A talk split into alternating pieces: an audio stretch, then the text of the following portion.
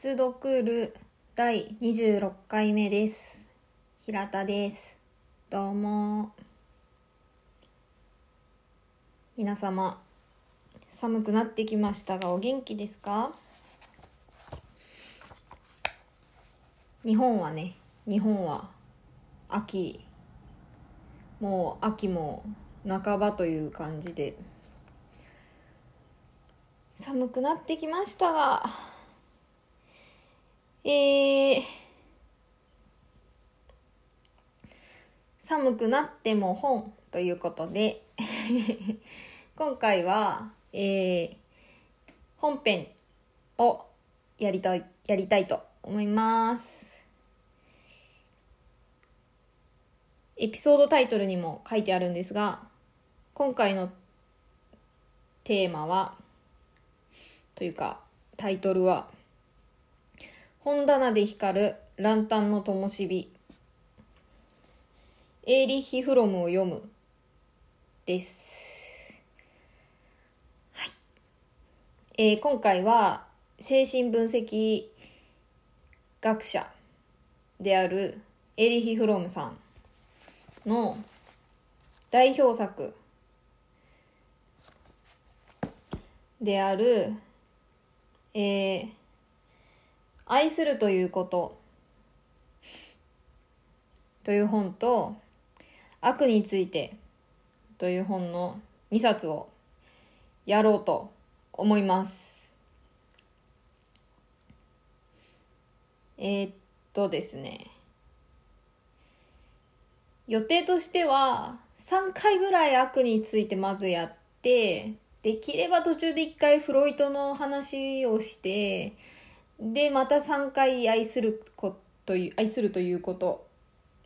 っていう感じでやりたいなって思ってるんですけど、ちょっと私もどうなっていくか って感じです。はい。ぜひ、ついてきていただければと思います。えー、まあ、なぜあの、こういう、このエリヒ・フロムを取り、まあ、扱うことにしたのか。っていうと、うん、ちょっとあの、話が飛ぶんですけど、えー私は個人的に小学生ぐらいの頃から、えーナチス、あの、第二次世界大戦中に行われたナチスによるユダヤ人の大虐殺、まあ、ホロコーストとか、そういうことに、まあ、小学生の、小学生ぐらいの頃からすごくあの興味がありました。どういう興味の持ち方だったのかっていうのを、当時はやっぱりあの言葉を持っていなかったので、なかなかその自分がどういうふうに興味を持ってるのかってことが言語化できなかったんですけど、今考えると、自分がもし第二次世界大戦中のドイツにいて、そして自分がドイツ人だったとして、民間の。私もユダヤ人の大虐殺に加担してしまうのだろうかという恐怖心から、まあ、興味を持っていたっていうか、見た、あんまり考えたくないんだけれども、気になってしまうみたいな興味の持ち方をしていました。うん、それはなんか、あれだったんですね、きっと。子供の頃とかって皆さんも経験あると思うんですけど、なんか、やっぱりまあ、今も社会問題になってますが、大なり小なりいじめのようなものがあって、もちろん嫌がらせとかそういうこともあって。で、私は女子、まあ、あの、女なので、グループがあって、そのグループから仲間外れにされたとか。なんかまあそういういろんな、うん、まあ社会の縮図的なことで、そういう、その人間関係の中でそういうことに初めて出会って子供の頃。で、そういう時に、うん、自分の意見が言えなくて言うことを聞いてしまったりとか、逆に自分の意見を言って仲間外れにされたりとか そういう経験をしていた、していたし、そういうことをどうやって、うん、乗り越えていけばいいのかわからなかった年頃に、そういうその、ドイツで昔そう昔、うん、昔そういうことがあったっていうことを、まあ、社会か何かの学校の授業で知って今の自分は何も、うん、今の自分で小学校の中で起こっていることですらいろいろ思うことがあったり難しかったりできないことがいっぱいあるのにもしそういう状況に置かれたらそうやってそのしかも、うん、隣人を隣人が死んでしまうような場所にその人を追い立ててしまうみたいな自分が助かるためにみたいな状況に置かれた時に自分はどんな自分はちゃんとうん。人としての良心に従って生きその態度を取れるんだろうかとか行動を取れるんだろうかっていうことをすごく考えていたんですね。でまあかんうんって考えながら大人になりました。で大何年か前かないつだったのかでも最近か2年ぐらい前かなぐらいにエリヒ・フロムの本を読むようになってあここにその私が子供の頃から抱いていた疑問の、まあ、回答はないけれども道しるべというかそういうものがあるなって思ったんです。でうん、なんか現代って、まあ、コロナも今はありますしでやっぱり気候変動の問題とか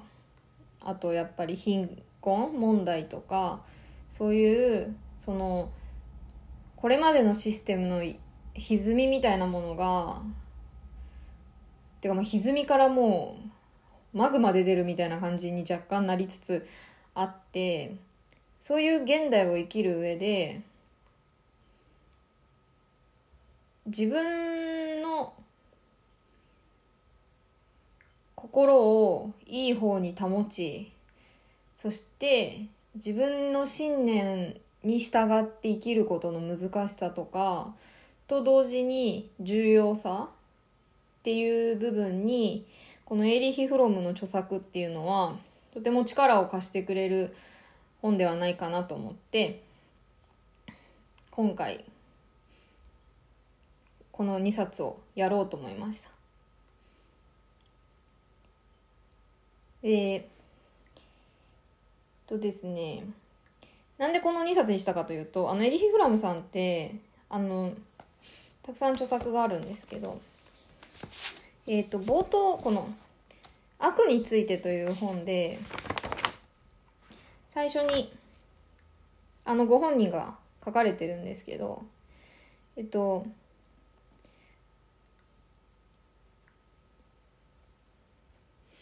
この悪についてという本は、悪の本質や善、善と悪、その善か悪かっていう時の選択の本質、あとは、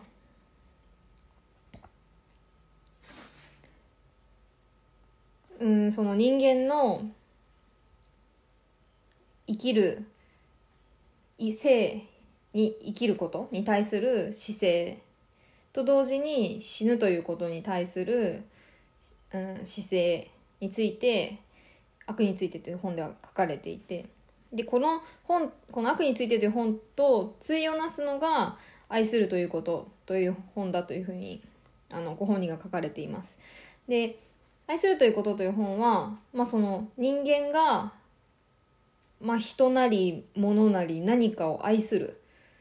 っていう能力について書かれてる本なんですね。でうん。私の実感としては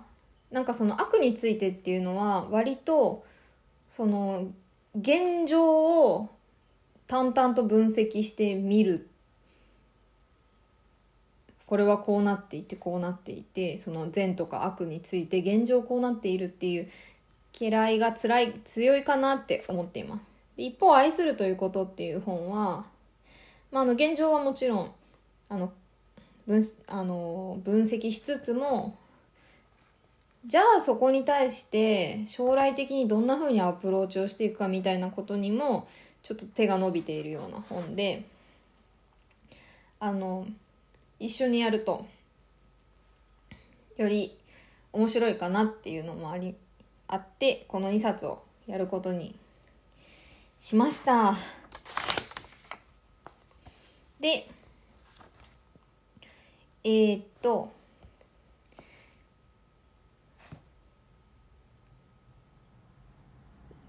とりあえず1回目はまず著者の紹介をしたいと思いますこのエーリヒ・フロムさんという人はえー、ドイツフランクフルトのユダヤ人家庭に生まれた方でちょっと冒頭で私精神分析学者って言っちゃったけどなんか中途半端な感じなんだけど精神分析家であり社会心理学者ですの方です。で、お家は、あの、厳格なユダヤ教？あの、のお家、まあ家庭で生まれて、で、えっ、と、フランクフルト大学で法律学を学びその後ハイデルベルク大学で社会学を学んでいらっしゃいます。そして大学卒業後は社会学から関心を心理学に移してフロイト派の精神分析学者として研究と実務に従事します。でフロムの父方と母方は共に代々ユダヤ教の学者とか聖職者を出す家系だったんですけどそのフロイト派の精神分析学者になって、まあ、その頃にユダヤ教の信仰を放棄します。でうんうん でえっ、ー、とその後フランクフルト大学の社会研究所で社会心理学部門の責任者に就任し、えー、権威主義や独裁政治に関する、えー、研究に携わります。まあ、しかし、えーとナチスの台頭を受けてアメリカに亡命その後えー、1941年に自由からの闘争というあのファシズムを研究した本が出版されてで1950年アメリカからメキシコに移住しそこで人間における自由や正気の社会などを執筆していますでこのメキシコにいた頃にはあの日日本の仏教哲学者である鈴木大拙と禅と精神分析に関するセミナーも一緒にやっているそうです。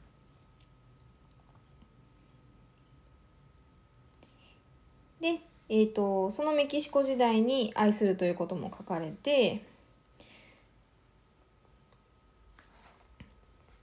でその後1980年にあえー、とちょっと戻って1974年にメキシコからスイスに、まあ、あの今日を移しで1980年心臓発作でスイスで永眠されます。80歳の誕生日が目前だったそうです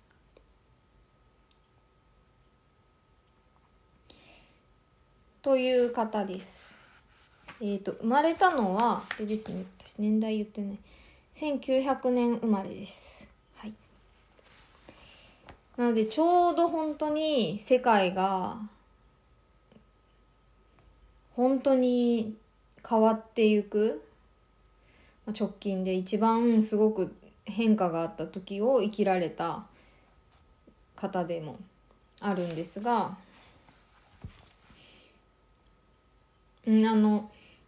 今の紹介でも話しましたが、ご両親ともにユダヤ教で、で、家庭はすごく厳格なユダヤ教のお家で、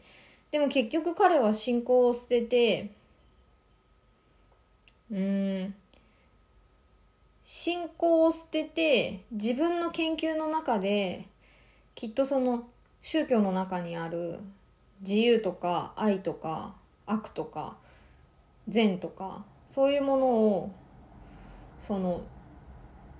自分の研究の中でもう一回きっと組み立て直した